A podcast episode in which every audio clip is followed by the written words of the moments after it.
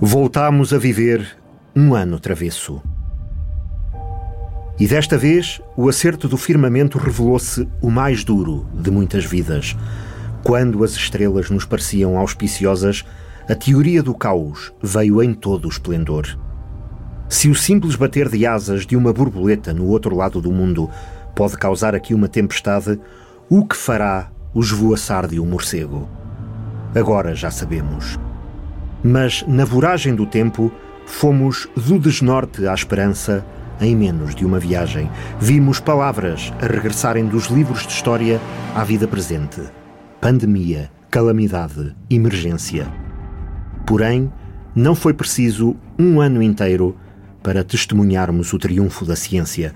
Será apenas o fim do princípio, nem sequer ainda o princípio do fim, mas o bastante para nos fazer acreditar que a terceira década do século não repetirá o começo da segunda.